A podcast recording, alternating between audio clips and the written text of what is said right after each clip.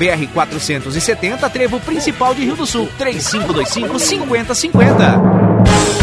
ZYJ 779. Rádio Difusora Alto Vale Limitada. 620 kHz. Esta é a Jovem Pan News, Rio do Sul. A rede da informação. Rede Jovem Pan News.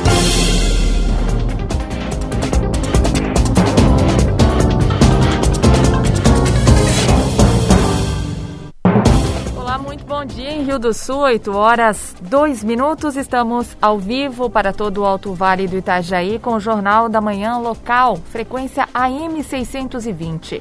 Hoje é terça-feira, dia 17 de novembro de 2020.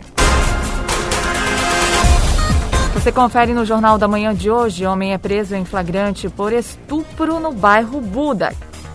Motociclista morre após colidir em placa em Rio do Sul. Homem é preso por violência doméstica em Lontras. Com duas mortes registradas nos últimos dias, a região tem mais de 500 casos ativos de Covid-19. Inquérito vai apurar tentativas de ataques cibernéticos ao sistema do TSE no dia da eleição. Tomé avalia nomes para compor o secretariado para a próxima legislatura. E ainda sete municípios do Alto Vale não atingem meta de vacinação contra a paralisia infantil. Estamos no ar com o Jornal da Manhã, na Jovem Panil Difusora, a rede da informação.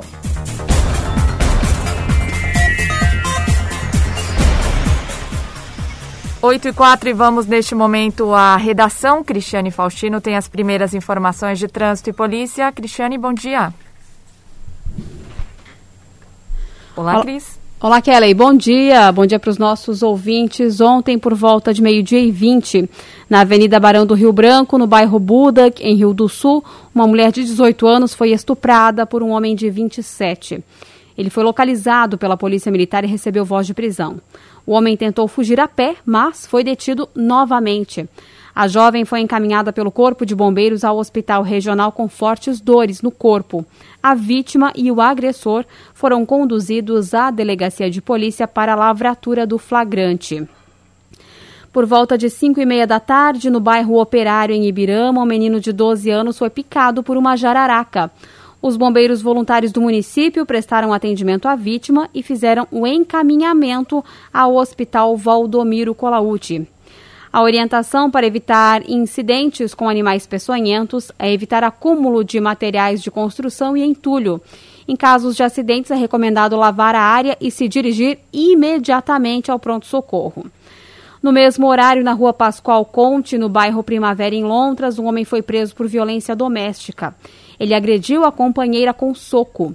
A vítima apresentava um corte no nariz e sangramento. O agressor recebeu voz de prisão e foi encaminhado à delegacia de polícia.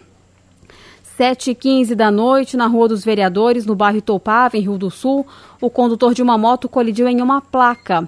O motociclista de 51 anos foi ejetado aproximadamente 30 metros do ponto de colisão.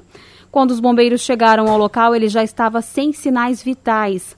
Após constatação do óbito por traumatismo craniano, o IGP foi acionado para a retirada do corpo. 20 para as 8 da noite, na rua Arno Viu, no bairro São João, em Agrolândia, uma casa mista de 40 metros quadrados foi destruída por um incêndio.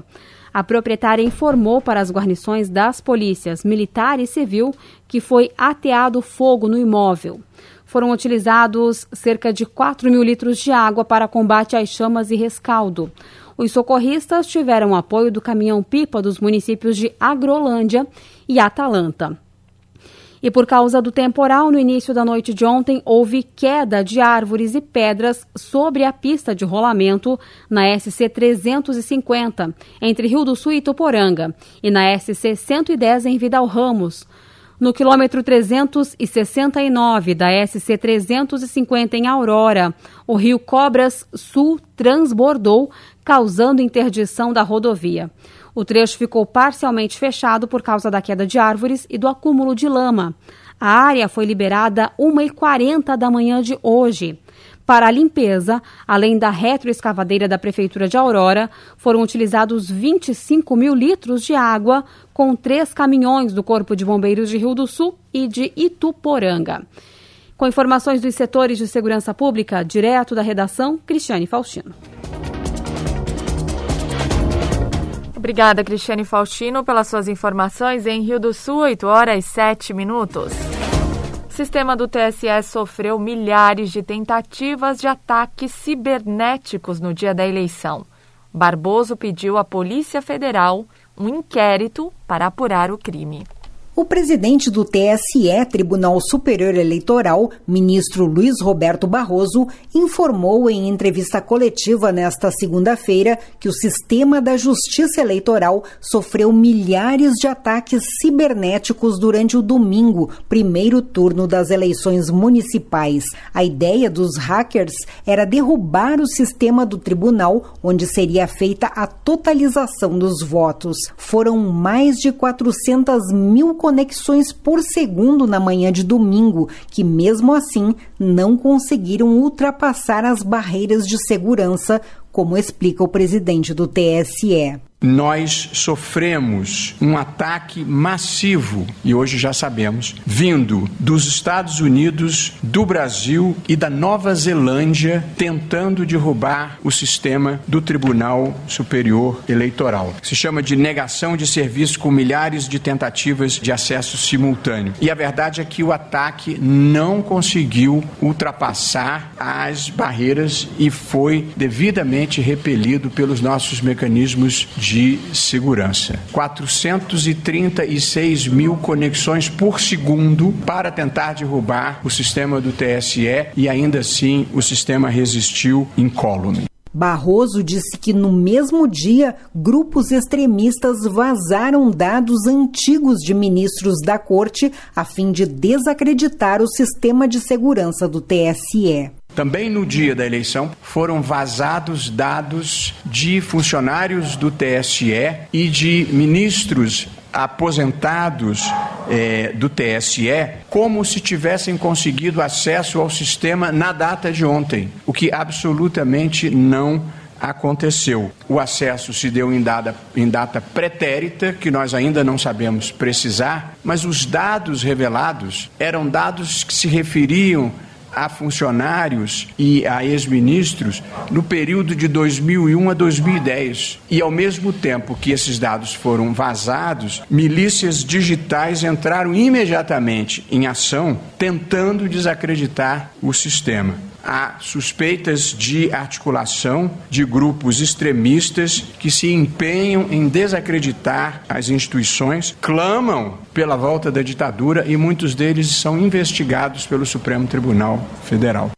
O presidente do tribunal disse que pediu abertura de inquérito para a Polícia Federal apurar o caso. Eu conversei pela manhã com o diretor-geral da Polícia Federal e pedi a ele a instauração da investigação que se justifica nesse caso, uma, uma investigação séria e ampla. E agora à tarde formalizei em ofício o pedido ao senhor diretor-geral da Polícia Federal, doutor Rolando Alexandre.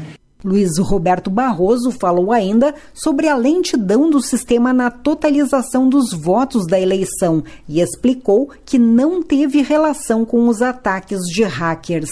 O ministro disse que o motivo foi que o supercomputador contratado pelo tribunal chegou tarde. Foi contratado em março, mas só chegou em agosto por causa da pandemia. Barroso disse que a totalização dos votos foi concentrada por recomendação da Polícia Federal ainda na gestão passada e que se o serviço tivesse sido realizado pelos TRS, seriam 27 possibilidades de chances de que ataques cibernéticos pudessem acontecer. Diante da explicação da área de tecnologia e segurança, Barroso voltou atrás e disse que, mesmo não sendo simpático à ideia da centralização, teria feito a mesma escolha que a gestão anterior. Da rede de notícias Acaerte em Brasília, Rita Sardi.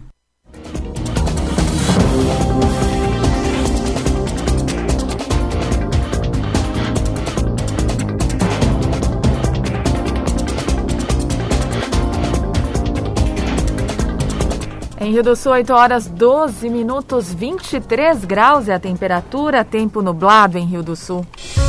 Na Jovem Pan News Difusora, a previsão do tempo com o meteorologista Leandro Puchalski. Bom dia, bom dia para todos os nossos ouvintes. Pessoal, temos uma terça-feira de muitas nuvens em toda a região. O decorrer do dia de hoje deve ser de céu encoberto, apenas alguns períodos de melhoria. Isso, junto com o vento do quadrante mais sul, já faz a temperatura não subir tanto. Esqueça o aquecimento dos últimos dias. A partir de hoje, na sequência da semana, as temperaturas ficam mais amenas, tá? Para vocês terem ideia, na faixa dos 22, 24 graus, boa parte dos municípios na tarde de hoje. E é na faixa dos 20, 22 graus na tarde de amanhã, para vocês terem ideia. Predomínio da nebulosidade, né? No decorrer dessa terça-feira. Chance de alguma chuva, claro, nessa quantidade toda de nuvens, mas dá para dizer que tem muitos municípios passando boa parte da terça só pelo céu encoberto. Também tem muita nebulosidade ao longo da quarta-feira, intercala períodos de melhoria, mas as nuvens ainda seguirão predominando. E a chance de chuva nessa condição permanece, só que principalmente na tarde da quarta e de uma distribuição irregular, não pegando todos os municípios. Vamos por aí. Com as informações do tempo, Leandro Puchalski. Previsão do tempo, ética e profissional. Aqui na Jovem Pan News Difusora. 8 horas 13 minutos. Você confere instantes no Jornal da Manhã. Tomé avalia nomes para compor o secretariado da próxima legislatura. E as informações do esporte com Ademir Caetano. Rede Jovem Pan News. Nosso time de craques da notícia traz as principais informações de Rio do Sul, Alto Vale e Santa Catarina, aqui na Jovem Pan News Difusora. Edson de Andrade, Lene Junsec, Cristiane Faustino, Ademir Caetano, Alex Policarpo e Kelly Alves. E todo o conteúdo nacional e internacional fica a cargo da Rede Jovem Pan News. Esta é a sua rádio de notícias 24 horas, 365 dias. Jovem Pan News Difusora, a rede da informação. O jeito catarinense é o jeito certo de fazer as coisas. É não jogar lixo no chão, respeitar as leis de trânsito e tratar todo mundo com dignidade. É cuidar da cidade, do meio ambiente e dos animais. É tratar todo mundo do mesmo jeito que você gostaria de ser tratado. Nós poderíamos dar vários exemplos do que é o jeito catarinense, mas o melhor exemplo quem pode dar é você. Jeito catarinense, o jeito certo de fazer as coisas. Pratique, incentive, seja você o exemplo. Ofertas e mais ofertas Imperatriz para economizar de verdade. Café Três Corações Extra Forte, o tradicional 500 gramas, 7,99. Filé de peito macedo 1 kg unidade 8,99. Laranja pera 1 kg 1,78. Cebola branca 1 kg. Brócolis chinês unidade 1,98. Manga tuniate, mamão papai unidade 1,97. Supermercados Imperatriz, qualidade toda hora, oferta todo dia. Imperatriz sempre com você, é nossa maior alegria. Terça-feira no Nardelli é dia das melhores e mais frescas frutas, verduras e legumes. Melancia inteira o quilo, 79 centavos. Batata doce cenoura o quilo, 1,99. Cebola, 1,59 quilo. Ovos vermelhos, 12 a 3,48. No Nardelli é assim, todo dia. É dia bom para economizar. O super mais completo e menor preço todo dia. Elas crescem rápido por isso é preciso aproveitar cada momento do desenvolvimento das crianças. E para que elas sejam alfabetizadas no tempo certo, o governo federal, por meio do Ministério da Educação, criou o programa Tempo de Aprender, que vai investir em ações de apoio à alfabetização com base em evidências científicas. Acesse o site do MEC e faça gratuitamente sua inscrição no curso online em práticas de alfabetização. Ministério da Educação, Governo Federal, Pátria Amada Brasil. Rede Jovem Pan News. Estamos de volta em Rio do Sul, 8 horas 16 minutos. Passada a eleição, o prefeito reeleito José Tomé avalia nomes para o secretariado. Ele conta que, para finalizar os trabalhos deste ano, Sueli de Oliveira e Daniele Zanella devem retornar para as chefias das pastas de saúde e assistência social. O prefeito informa ainda que elas manifestaram intenção assumir o cargo no legislativo. Temos bons nomes que compõem o nosso quadro de secretários, né? Valorizamos fortemente o servidor de carreira, que tem ocupado maciçamente os cargos de direção, de chefia, de assessoria ao governo. Penso que isso é uma forma inteligente de trabalhar visando a continuidade dos serviços públicos, né? É, eu tinha uma data e hora para sair daqui, que era 31 de dezembro de 2020. Foi prorrogado por mais quatro anos. Mas é importante a gente ter esses servidores técnicos na ponta, fazendo gestão eficiente. É, nós conseguimos controlar o gasto com folha da prefeitura, aumentando o poder de investimento por parte da prefeitura. É, e é isso que eu penso que vai, que vai continuar sendo.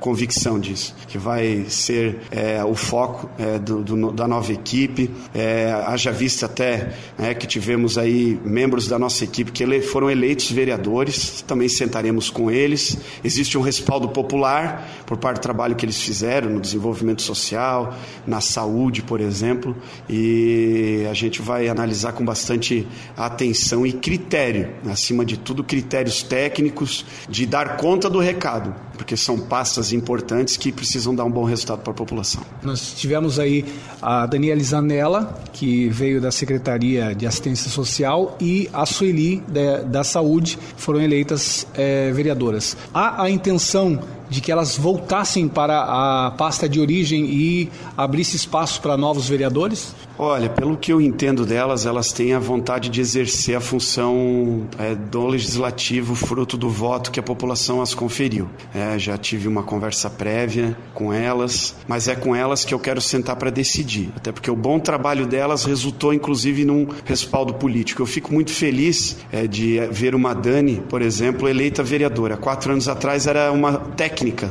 100% técnica, sem nenhum vínculo político. Foi por mim motivada a fazer parte da política, porque pessoas boas precisam praticar a boa política. E elas fizeram isso, e o resultado veio nas urnas, o que é muito bom para a cidade. E agora, até o final do ano, eu penso que é importante elas voltarem para estarem conosco nesse fechamento de gestão, não é nem do exercício, não é do ano corrente, não, é da administração, inclusive é, diante do próprio Tribunal de Contas. A gente precisa de gente experiente que conduziu o governo todo nessas áreas, tê-las conosco vai ser importante, mas eu penso que a partir do ano que vem é importante elas consolidarem políticas públicas, tanto de saúde como de assistência e desenvolvimento social, por exemplo, na Câmara de Vereadores, que ganham todos também. O papel do legislativo é muito importante para a cidade. 8 e 19 no estado, partidos calculam a representatividade das siglas após as eleições municipais. No dia seguinte às eleições municipais, os principais partidos políticos de Santa Catarina contabilizaram as perdas e ganhos nas urnas. MDB, PSD e PSDB, apesar de terem reduzido o número de prefeitos, permanecem governando em grande parte do estado. Os MDBistas perderam quatro prefeitos, mas ainda ficaram com 96. Eles têm 25% da população catarinense sob o seu comando. A sigla elegeu 823 vereadores, o que representa 28% das 2.890 vagas em todo o estado. Na avaliação do presidente do Diretório Estadual do MDB, o deputado federal Celso Maldaner, o eleitor catarinense, nesta eleição, optou por votar nos conhecidos. Depois do que aconteceu na última eleição, né, da nova política, velha política, voltou à normalidade, né? É onde as pessoas votaram na melhor biografia, no melhor currículo, a pessoa que era conhecida da cidade. O MDB, eu diria que se manteve, né? 96 municípios, prefeitos eleitos, 67 vice-prefeitos, e estamos na majoritária, então, em 163 municípios. Ainda o MDB é o grande protagonista as 42 cidades conquistadas pelo PSD permitem à sigla governar para quase 20% da população catarinense. O partido, no entanto, elegeu 17 prefeitos a menos que em 2016. Em contrapartida, saiu-se vitorioso em grandes cidades, São José, Chapecó, Palhoça, e ainda pode vencer em Joinville, onde terá segundo turno.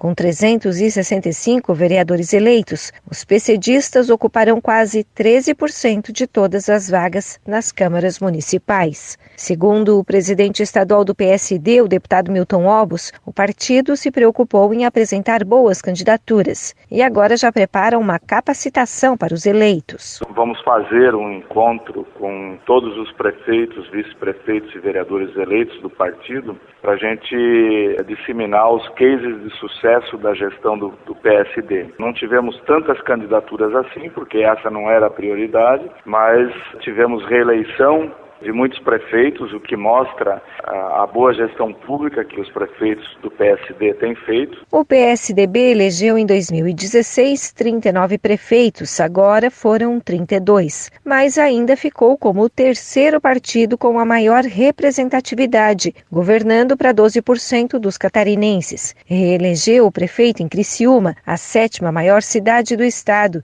e ganhou prefeituras de cidades também mais populosas, como destaca a presidente presidente estadual da sigla, a deputada federal Giovânia de Sá. Exatamente, né? Ah, também na cidade de Concórdia, na cidade de Caçador, na cidade de Xanxerê, que são grandes cidades no meio oeste, que ficam na região do oeste, o que realmente vem fortalecer muito o partido naquela região lá, né? E São Bento do Sul, a 14ª cidade do estado, o que realmente para nós é, é, de fundamental importância é, no que diz respeito à administração. O Progressistas conquistou 52 prefeituras, sete a mais que em 2016. Reelegeu o prefeito em Tubarão, a 13ª maior cidade do estado, e governará para quase 10% da população catarinense. O presidente estadual do PP, Silvio Dreve, que destaca o crescimento do partido. Prefeituras de maior porte. Uma referência para nós é Tubarão, de Juarez Ponticelli se reelegeu com quase 67% do, dos votos e participamos de algumas prefeituras relevantes no estado. Temos o vice em Chapecó, temos o vice em Lages uh, e outras prefeituras também que nós conseguimos. Então tivemos um crescimento no partido, é uma demonstração de que o eleitor avaliou muito bem, partidos tradicionais voltando a administrar, não foi um tsunami. Recuo nas urnas foi experimentado pelo PT. O Partido dos Trabalhadores perdeu nove prefeituras e a partir do ano que vem governará em 11 municípios que representam menos de 1% da população do estado. Igualmente, o PSB perdeu nove prefeitos, elegendo apenas um. Em ascensão, o PL, que subiu de 12 para 27 prefeituras, e o PSL, que levou 13 prefeituras na sua primeira disputa municipal. O deputado federal Fábio Chioquete, presidente do Diretório Estadual do PSL, considera que o desafio para os candidatos do partido foi grande, já que a campanha ocorreu em meio ao processo de impeachment que envolve o governador da sigla. O resultado foi muito satisfatório. É claro que a gente, como presidente do partido, sempre espera um pouquinho mais mas foi muito bom. Partidos históricos em Santa Catarina, a gente acabou passando na frente. A partir do dia 1 de janeiro e depois que os nossos vereadores tomarem posse, serão 88 cidades com mandatos PSL.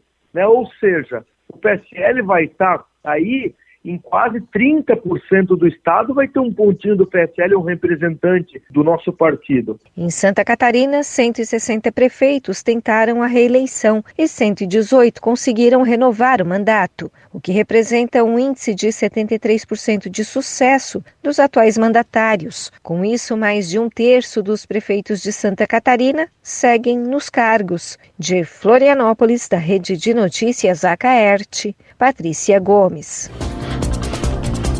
Em relação aos desdobramentos na região, o MDB elegeu ao todo 13 prefeitos aqui no Alto Vale. O deputado Jerry Comper contabiliza ainda os votos que conduzem mais 100 vereadores do partido às câmaras municipais em 2021.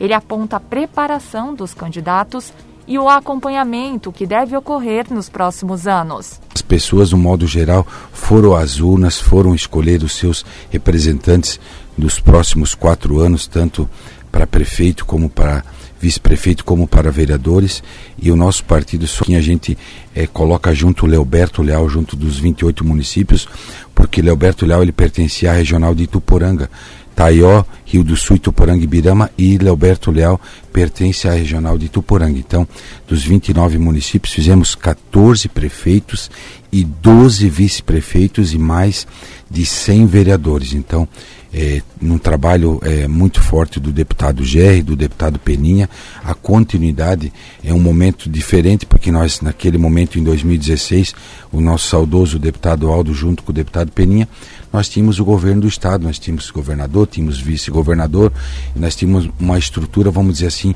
um pouco diferente. E nesse momento foi muito trabalho, trabalho tanto do GR como do Peninha, mas também dos nossos líderes, dos nossos colaboradores, dos nossos prefeitos, é, municípios que não deu, mas enfim, um apanhado geral foi muito bom, uma eleição muito produtiva e agora a gente espera que a gente possa dar continuidade a esse trabalho, de estar ao lado, de caminhar junto com os nossos prefeitos, nossos vice-prefeitos.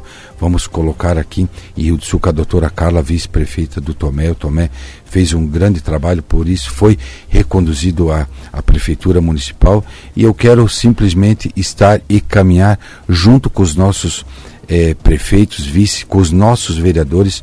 É, Ibirama, a gente pode citar um exemplo, na história nunca aconteceu mais de cinco, quase seis mil votos de diferença. O Adriano fez uma eleição muito forte, o seu Nelson em Presidente Getúlio, o Marcionei em Londres, o Nersim, Dona Ema, o Sassá, o Xandão, é, enfim, o Vitor Enelberto, o Deni em Buia, o, o Alexandre Puniag em Taió, o Genir em Santa Terezinha, o Marcelo e Laurentino, a Giovana em Trombudo Central, o Colorido em Braço do Trombudo, o Celso em Presidente Nereu, enfim, o MDB sai muito forte, sai fortalecido, graças a um trabalho de muitas mãos. Eu digo assim que é um partido que procura sim fazer o melhor para a sua cidade e respeitando todos os outros partidos, a gente tem que respeitar, mas a gente vai continuar fazendo o nosso trabalho. E o PSD, partido que elegeu o prefeito da maior cidade do Alto Vale do Itajaí, tem outros quatro representantes eleitos na chefia do executivo de municípios do Alto Vale. Além disso, 41 vereadores que obtiveram êxito nas urnas pertencem a esta sigla. O presidente do partido e deputado Milton Obos analisa o cenário aqui na região. É, nós é, fizemos um trabalho de tentativa de qualificação do, do, nosso partido em todo o estado de Santa Catarina. E a nossa preocupação não foi simplesmente ter candidatos a prefeito, mas ter bons candidatos a prefeito.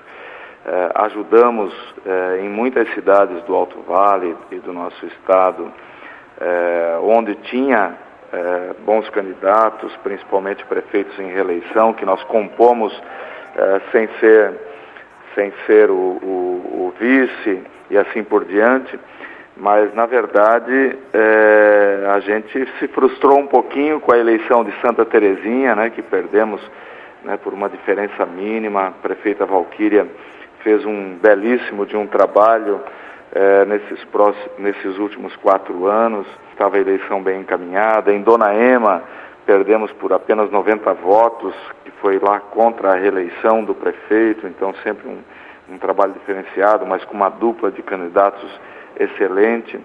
É, e fizemos é, aqui no Alto Vale o, o nosso trabalho, né, de, de, defender a boa política, defender a qualificação da gestão pública, e é isso que nós queremos, e a eleição de, de Rio do Sul é emblemática para isso. 41 vereadores, 5 prefeitos, desses 41 vereadores, 9 mulheres, né, a gente ficou muito feliz também com, com a eleição das mulheres, porque achamos que é importante a mulher participar cada vez mais da política. E, e no estado de Santa Catarina, o partido saiu fortalecido com as eleições que, que fizemos em cidades importantes do nosso estado, além dos, da, da eleição também de vice-prefeitos em cidades muito importantes e ainda vamos disputar o segundo turno em Joinville, em Blumenau, com o candidato a vice do João Paulo Kleino Bing. Para fechar, deputado, uma avaliação sua é, em relação à eleição, o senhor que apoiou o atual prefeito José Tomé, acompanhou todos os desdobramentos, aqui tínhamos cinco candidatos, qual a sua avaliação sobre todo esse período que transcorreu aqui a eleição? Ah, nós fizemos uma eleição bonita, propositiva, prefeito Tomé, e nós combinamos isso, vamos falar de propostas, porque tem propostas, né? A, a Rio do Sul vai dar um salto de qualidade muito grande nos, nos próximos quatro anos com tudo que está projetado. Por isso que era importante a reeleição do prefeito Tombé, porque a gente sabe o que vai acontecer em Rio do Sul. A cidade está nos trilhos, Enfrentamos, como é normal, de alguns que não deveriam mais usar de expedientes de baixaria, de sim se ater a propostas, mas isso ainda faz parte da política. Mas o povo acaba avaliando, o povo é sábio e o povo escolhe. E é a maioria que escolhe, a gente respeita todos os candidatos que concorreram. É, eu acho que a partir de agora todos devem se unir para uma Rio do Sul melhor e deixar as suas vontades pessoais, as suas ambições para a próxima eleição. Né? Nesses quatro anos que a gente possa fazer coisas boas, é nesse sentido que eu quero contribuir, que eu quero ajudar. Como deputado, ainda nesses dois próximos anos, vou poder ajudar muito. Os principais campeonatos, as disputas esportivas, os destaques do Alto Vale, aqui na Jovem Pan News Difusora. Esporte. 8h32, Ademir Caetano, muito bom dia. Bom dia, bom dia, Kellen, os nossos ouvintes chegando com as informações. Campeonato Brasileiro da Série A ontem fechou a 21 primeira rodada com dois jogos. A equipe do Curitiba no Couto Pereira 1, Bahia 2, de virada, hein? E o Botafogo no Newton Santos 1, Bragantino 2. O Atlético Paranaense entrou na zona do rebaixamento, ele estava fora, mas com a vitória aí do Bragantino. O Atlético é o 17 com 22. O Curitiba permanece na zona de rebaixamento. O Atlético Paranaense tem um jogo a menos. O Botafogo também, com a derrota, permaneceu na zona de rebaixamento e tem um jogo a menos. O Goiás fecha esses quatro com 12 pontos e tem dois jogos a menos. O Bragantino é o 15 e tem 23 pontos. O Vasco é o 16 com 22. O Vasco tem dois jogos a menos. Né? O, o Campeonato Brasileiro da Série A a sua 22 segunda rodada já na sexta-feira, com Bragantino e Bahia a partir das 20 horas. Sábado às 19 no Maracanã tem Flamengo e Curitiba. No mesmo horário na Arena da, na Arena da Baixada, Atlético Paranaense e Santos. Às 21 na Serrinha, Goiás e Palmeiras. O São Paulo no domingo, 4 da tarde no Morumbi contra o Vasco. No mesmo horário no Castelão, Ceará e Atlético Mineiro. Às 18h15 no Newton Santos, o Botafogo recebe o Fortaleza. O Internacional no mesmo horário contra o Fluminense. Às 20h30, Corinthians e Grêmio. E na segunda-feira, às 20 horas, na Ilha do Retiro, o esporte contra o Atlético Goianense são os jogos do brasileiro desta Série A, sua vigésima segunda rodada. Já o Campeonato Brasileiro da Série B, hoje nós teremos um jogo da 11 primeira rodada, o Sampaio Correio Náutico no Castelão, a partir das 18 horas a sua 22 segunda rodada, nós também teremos já a movimentação na sexta, com Havaí Confiança na ressacada 16 e 30 No mesmo horário, no Barradão, tem Vitória e Ponte Preta. Às 19h15, no Brinco de Ouro, o Guarani e Botafogo. No mesmo horário, no Alfredo Jacone, o Juventude recebe a equipe do Paraná. Lá no Castelão, Sampaio Correia e Chapecoense, às 19h15. Às 21h30, o Cruzeiro no Mineirão contra o Figueirense no sábado, às 16h30, lá Arena Barueri, Oeste e Brasil de Pelotas. O Operário recebe o América Mineiro. Às 19 no Rei Pelé, o CRB e o Náutico. E fechando também às 19 na Arena Pantanal, o Cuiabá recebe o CSA, os Jogos do Brasileiro desta Série B. Já o Brasileiro da Série C, ontem nós tivemos o fechamento da 15ª rodada. O Vila Nova 0, Botafogo de Ribeirão Preto, Botafogo da Paraíba 1. O Imperatriz 0, o Paysandu 3. Com esses resultados, o Santa Cruz 36, Remo 26, Vila Nova 24 e o Paysandu, como eu falei ontem, se vencesse voltaria ao G4 e voltou com 22 pontos. O Manaus tem 20, Ferroviário 19, o Botafogo da Paraíba 18, Jacuipense 18, os dois últimos 13, 17 e o, e o Imperatriz em 15 jogos fez apenas um pontinho. Ontem, o Boa Esporte venceu o São José por 1 a 0 pelo grupo B. O, o Boa Esporte permanece entre os dois últimos com 14 e o São Bento é o último, é o penúltimo Boa Esporte com 14, São Bento é o último com 13. O São José permaneceu na oitava colocação com 16. A liderança é do Brusque com 28, Londrina e Ipiranga 24, e Ituano fecha o G4 com 23, né? O, o Tom Benz também tem 23, é o quinto. Os dois têm seis vitórias, mas no saldo o Ituano tem cinco contra dois do Tom Bense. Volta Redonda 18, Criciúma vai caindo, já é o sétimo com 17. Portanto, a situação neste Campeonato Brasileiro da Série C. Pelo Grupo A, os jogos somente no final de semana, Imperatriz e Vila Nova 17, no sábado, às 19 Santa Cruz e Manaus, 18 domingo, Paysandu e Ferroviário. E ainda, às 20 horas, o Jacuipense 13, na segunda-feira, 20 horas, Botafogo da Paraíba e Remo. Já pelo grupo B da competição, nós vamos ter a movimentação hum, amanhã, na quinta. Na quinta-feira, Criciúma e Ipiranga é o jogo-chave para o Criciúma, se quiser ainda tentar uma classificação entre as quatro equipes. Ele tem 17, vai a 20 para dar uma encostadinha. O Ituano contra o Boa Esporte no sábado, 16. Tombense e Brusque às 17. O Brusque vem de duas derrotas e um empate, né? Não é mais o mesmo Brusque. Às vezes até me dá medo aqui, porque mesmo lá em cima na ponta ele está caindo o Brusque, né? São José e Londrina às 15 horas e às 15 também domingo, Volta Redonda e São Bento. Eu volto logo mais dentro do Território Difusora que começa às 10 horas. Na sequência tem Opinião com Edson de Andrade. Ademir Caetano e as informações do esporte. Obrigada, Ademir Caetano, em Rio do Sul, 8 horas 38 minutos. Você confere em instantes, sete municípios do Alto Vale não atingem meta de vacinação contra a paralisia infantil. Rede Jovem Pan News. Pingos nos Is. Augusto Nunes, José Maria Trindade colocam os pingos nos Is. Os principais assuntos do dia e a melhor análise você encontra na Jovem Pan. Os pingos nos Is. De segunda a sexta, às seis da tarde. Horário de Brasília. Boletim SC Coronavírus. A infecção pelo novo coronavírus também pode ser pelo contato com superfícies não limpas. Ao tocar algum objeto que possa estar contaminado, evite levar a mão na mucosa dos olhos, da boca e do nariz. Lave as mãos com frequência e use o álcool gel 70% para mantê-las higienizadas. Governo de Santa Catarina. Você que está me ouvindo, senta aí. Opa! Esta conversa vai ter uma duração de quatro horas ou mais. O quê? Você tá doido? Como assim? Eu tenho várias coisas para fazer. Não tô doido, não. É isso que acontece com mais de 80% da população em todo o Brasil. Cantar Ibope Media apresentou um estudo para entender o consumo e o comportamento no rádio. De acordo com a pesquisa, 83% dos brasileiros consomem rádio com tempo médio de 4 horas e 33 minutos por dia.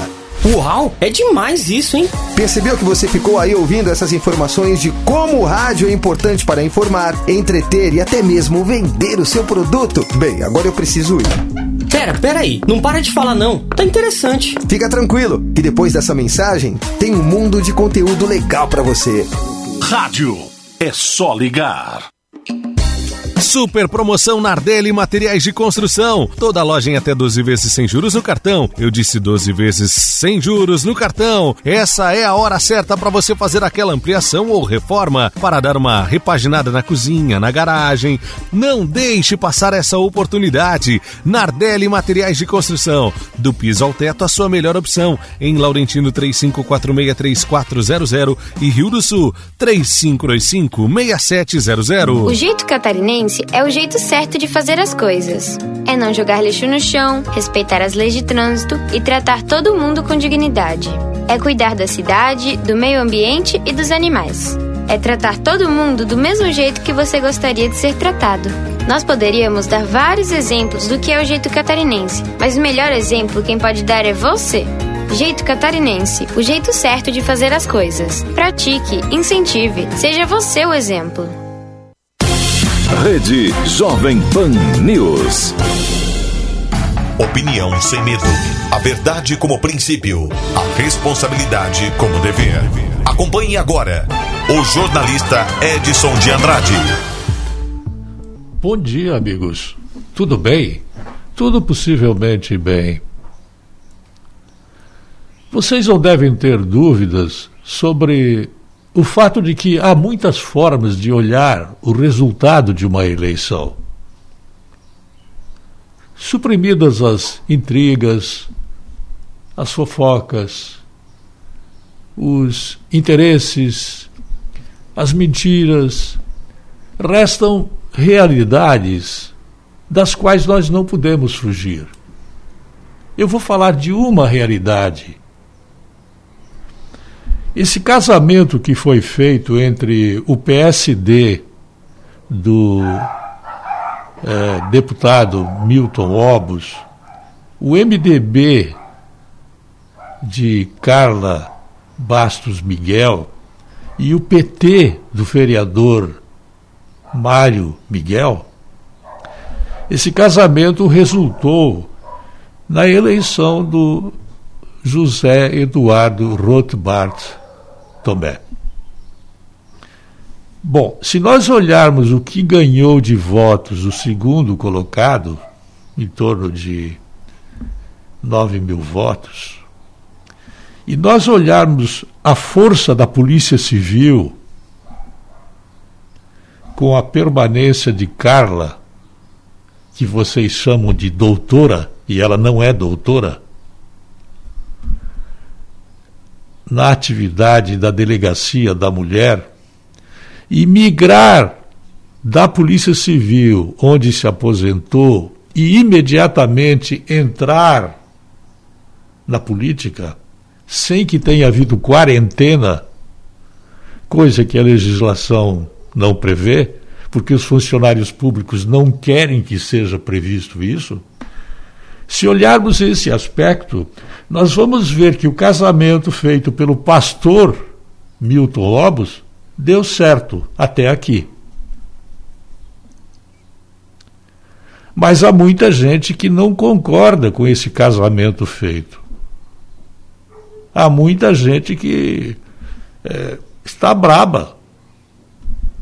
O casamento de um funcionário público sem quarentena, eu repito, do casal Carla Miguel e Mário Miguel, junto com o PSD, é alguma coisa feita bem pensada para ganhar a eleição. Ponto. Ninguém olhou convicções ideológicas, ninguém olhou o aspecto de que existe muita gente travestida que era PT e que agora se esconde debaixo da cama, se esconde, né? não é mais PT, mas na verdade é PT, e usa o logotipo MDB. Ninguém está aqui para ofender, para defenestrar. Não. Mas ninguém é bobo para imaginar que o casamenteiro Milton Obos, o pastor Milton Obos, né, que fez esse casamento, ele deve estar rindo por bom rir com os resultados que ele conseguiu dessa genética composição entre borboleta e porco-espinho. O que vai acontecer agora já é sabido, né? O PT enrustido nos tribunais, o PT existe no Brasil fortemente. Olhem a decisão de Lewandowski de ontem. Né? Ele vai trabalhar para derrubar José Eduardo Tomé do poder para colocar a MDBista, petista, Carla Miguel no poder em Rio do Sul. Acho que o pastor Milton Obos, que fez esse casamento, ele vai perder votos das próximas eleições. Vai perder muitos votos. Ele pode até não se reeleger por conta desta realidade, se nós olharmos os votos que foram dados para Jaime João Pasqualini. É alguma coisa que é para pensar, né? a conferir. Eu posso ter razão, como posso não ter, mas eu acho que foi uma grande sacada do pastor Milton Robos. Esse casamento foi muito interessante. A observar a força da Polícia Civil, que sem quarentena coloca uma mulher na vice-prefeitura de Rio do Sul. Eu volto logo mais. A linha editorial da Jovem Pan News Difusora, através da opinião do jornalista Edson de Andrade.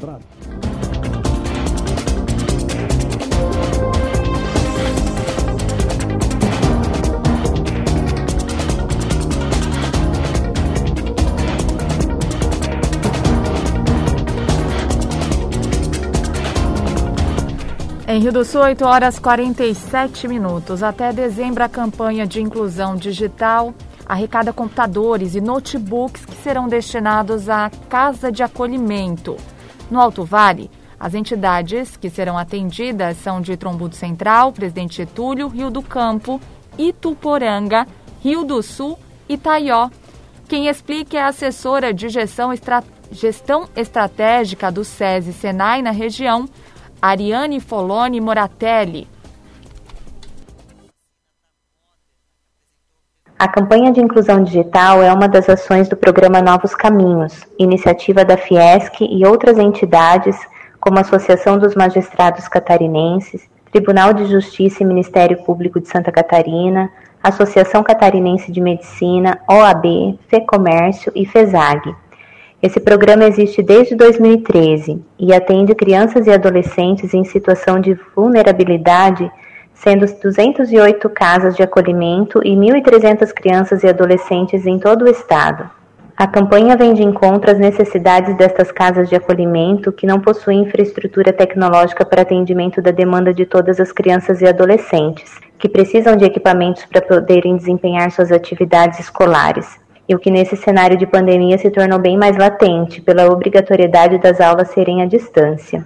Aqui no Alto Vale do Itajaí temos seis casas com serviço de acolhimento das comarcas de Rio do Sul, Presidente Getúlio, Rio do Campo, Ituporanga, Tromudo Central e Taió, atualmente com 41 crianças e adolescentes acolhidos.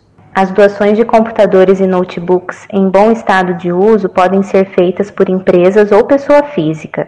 Estaremos recebendo as doações nas unidades SESI Senai de Rio do Sul e depois destinando às casas de acolhimento. E as doações podem ser feitas até dezembro.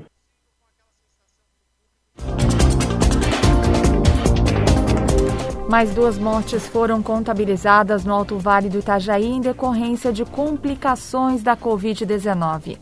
Com a atualização desta semana, o boletim da região aponta 75 óbitos registrados durante todo o período da pandemia. Os mais recentes foram de moradores de Tuporanga, uma mulher de 65 anos, que estava internada no Hospital Regional Alto Vale, vítima de Covid-19, veio a óbito no sábado. E na quinta-feira ocorreu a morte de outra mulher, com 55 anos, também de Tuporanga. A paciente, que tinha outras comorbidades, deu entrada no Hospital Bom Jesus no dia 31 de agosto. Ficou internada por mais de 70 dias. Dos 28 municípios da MAVE, 27 têm um ou mais casos ativos da doença. O total de pacientes com esta condição chega a 543 nesta terça-feira, sendo que 203 estão em Rio do Sul. Os pacientes positivos tiveram acréscimo de 131, conforme a atualização, e já chegam a 7.042 no Alto Vale do Itajaí. Com 11 registros, o número de internados em hospitais da região também segue em alta. Pouso Redondo, Ituporanga, Braço do Trombudo, Rio do Sul, Taió, Chapadão do Lajeado e Trombudo Central não atingem meta de vacinação contra a paralisia infantil. Mas, apesar do desempenho destes municípios, a região, no estado, obteve a segunda melhor cobertura. A enfermeira responsável pelo setor de imunização da Gerência Regional de Saúde de Rio do Sul, Josiane Verde Chaade afirma que as doses estão disponíveis até o fim do mês nas unidades de saúde. Então, nessa última sexta-feira, encerrou a campanha de vacinação contra a poliomielite. A nossa região aqui da MAVE, ela, ela encerrou com a segunda melhor cobertura vacinal do estado, com 96%. Ou seja, nós conseguimos atingir a nossa meta de vacinação. A gente deve todo esse esforço aos nossos municípios, aos nossos vacinadores, né, que não mediram esforços no momento de pandemia, é, de realmente conseguir fazer uma campanha de vacinação nesse momento. É muito importante, muito gratificante né, a gente falar também sobre isso, porque a gente mantendo boas coberturas vacinais, a gente sabe que a gente está livre dessa, dessa doença que é tão grave, que é tão séria, que é a paralisia infantil. Hoje nós recebemos um e-mail do Estado, então, né, que alguns municípios, sete municípios aqui do Alto Vale, não conseguiram atingir a meta de 95%. É, esses municípios, eles ainda podem continuar vacinando as crianças, então aquelas crianças que porventura ainda não receberam a dose da campanha, né, que era a dose da gotinha da poliomielite, ainda podem estar procurando as unidades de saúde para estar recebendo até o final do mês, até no dia 30 de novembro. Alunos de 10 cursos ofertados pela Unidade participam de colação de grau online no próximo dia 21, às 15 horas. Conforme o coordenador de comunicação e marketing da Unidade, Renato Laurentino, a entrega dos diplomas acontecerá no dia 12 de dezembro, das 10 às 11h30, na entrada principal da instituição. A Unidade vem agora no dia 21 do 11, às 15 horas é, a gente não pode dizer mais inovar nesse processo, mas ela continua sim evoluindo nesse processo que a Unidade, como instituição é, pioneira aqui na região do Alto Vale, inovou até em nível Brasil. Nós tivemos demandas de Minas, de outros estados, perguntando como que a gente executou o processo de formatura de, no, no modelo remoto, né, de forma online. E a Unidade vem agora no dia 21 do 11 fazer uma nova formatura com 50 alunos, 50 formandos, né, dos cursos de administração, arquitetura, contabilidade, economia, design de interiores, educação física, tanto bacharelado quanto licenciatura, curso de marketing ainda aí, produção multimídia e sistemas de informação. São vários alunos né, que estão aí se formando, todos eles para possibilitar o ingresso no mercado de trabalho de forma profissionalizada, né, com seu diploma em mãos, enfim, habilitados agora.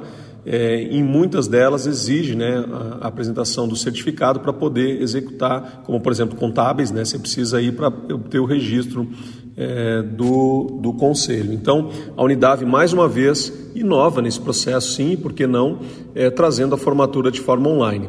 No dia 21 acontece a formatura, a partir das 15 horas, com reitoria, com todos os processos. Os alunos de casa e a Unidade, né, com, seu, com o reitor e vice-reitor, enfim, o pessoal, os coordenadores aqui da Unidade de forma remota. O procedimento né, que vai acontecer é da mesma forma como se fosse uma formatura presencial física. No dia 12 de dezembro, né, um pouquinho depois, a gente faz a entrega dos certificados para esse grupo de formandos aqui, desses vários cursos. Então a entrega vai acontecer aqui na, na frente da unidade, no portão principal de entrada, de forma aí num, num modelo drive-thru, ou seja, a gente entrega o certificado com a pessoa no carro, mantendo a segurança, mantendo o afastamento necessário, né, é, para que nós evitemos aí o contágio ou a propagação aí deste vírus que está ainda circulando em nossa região. Então, a ideia de todo esse processo é para manter a segurança, tanto principalmente né, dos nossos alunos, da nossa, do, do, pessoal que por aqui passou e que prestigiou a unidade, que a gente muito se orgulha e agradece, mas também da nossa equipe, de todo o pessoal que aqui trabalha, afinal de contas, a gente mantém dessa forma a segurança de todos. Então, a formatura acontece agora no dia 21, com esses 50 formandos, e no dia 12 de dezembro a gente entrega os certificados a partir das 10 da manhã para esses formados, já formados, né, que uma vez feito é, o processo, o ritual aqui, ele se permanece com um formado nos seus cursos. Então é um motivo de muito orgulho para a Unidade. A Unidade, é, como uma instituição pioneira no Alto Vale, tem essa responsabilidade de levar para o mercado é, os melhores profissionais, né, dentro da qualidade dos cursos ofertados por nós aqui. Economista explica benefícios e funcionamento do Pix.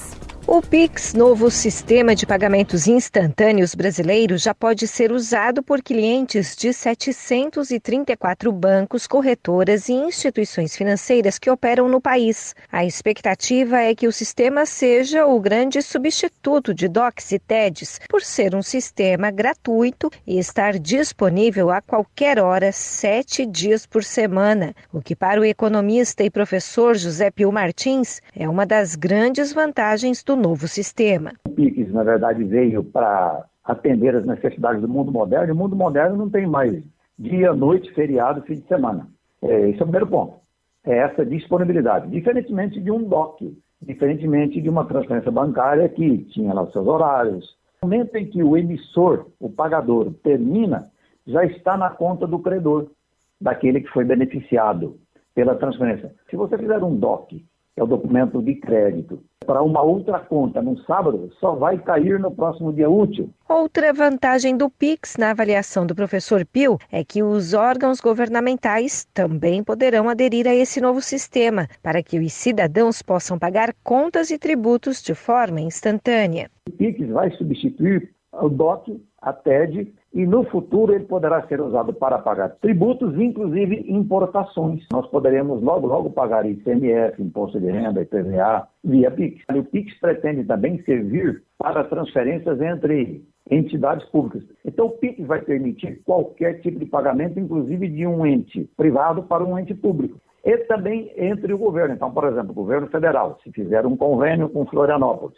para transferir um dinheiro a fim de fazer um asfalto, ele vai usar o PIX como o processo de transferência daquele valor. Com o Pix, os bancos deixam de ganhar com as taxas cobradas pelas transferências. Em contrapartida, o economista prevê que as instituições também reduzirão despesas decorrentes desse serviço oferecido. Sim, é verdade. Os bancos não terão mais essa tarifa. Tem é, esse aspecto, mas também vai reduzir muito vários custos que os bancos têm para os outros sistemas sobre os quais eles cobram tarifas. O Pix foi desenvolvido pelo Banco Central para facilitar as transações financeiras. Ele não é um aplicativo, tampouco um banco, e funciona com as contas que o cliente já tem em alguma instituição financeira. A adesão ao Pix será opcional e os bancos terão que confirmar com os clientes o efetivo cadastramento das chamadas chaves Pix. O economista recomenda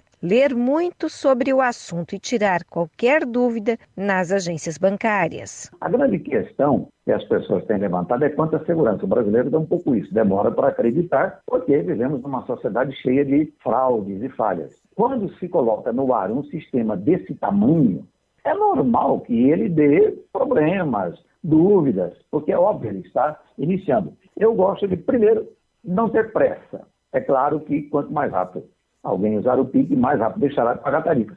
Segundo ponto é se informar.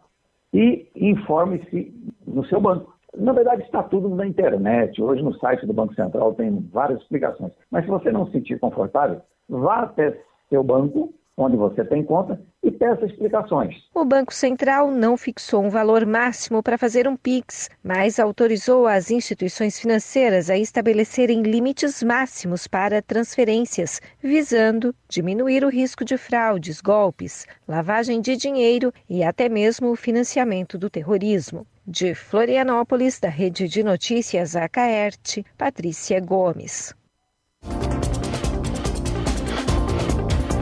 9 horas pontualmente, assim encerramos o Jornal da Manhã da Jovem Pan News Difusora. Apresentação Kelly Alves, produção central de jornalismo do Grupo de Comunicação Difusora. Direção executiva Humberto Wolff de Andrade. Diretor-geral e jornalista responsável Edson de Andrade. As informações desta edição podem ser conferidas no portal gcd.com.br e também no aplicativo GCD Play. Uma excelente terça-feira. Fique agora com o Jornal da Manhã Nacional, parte 2.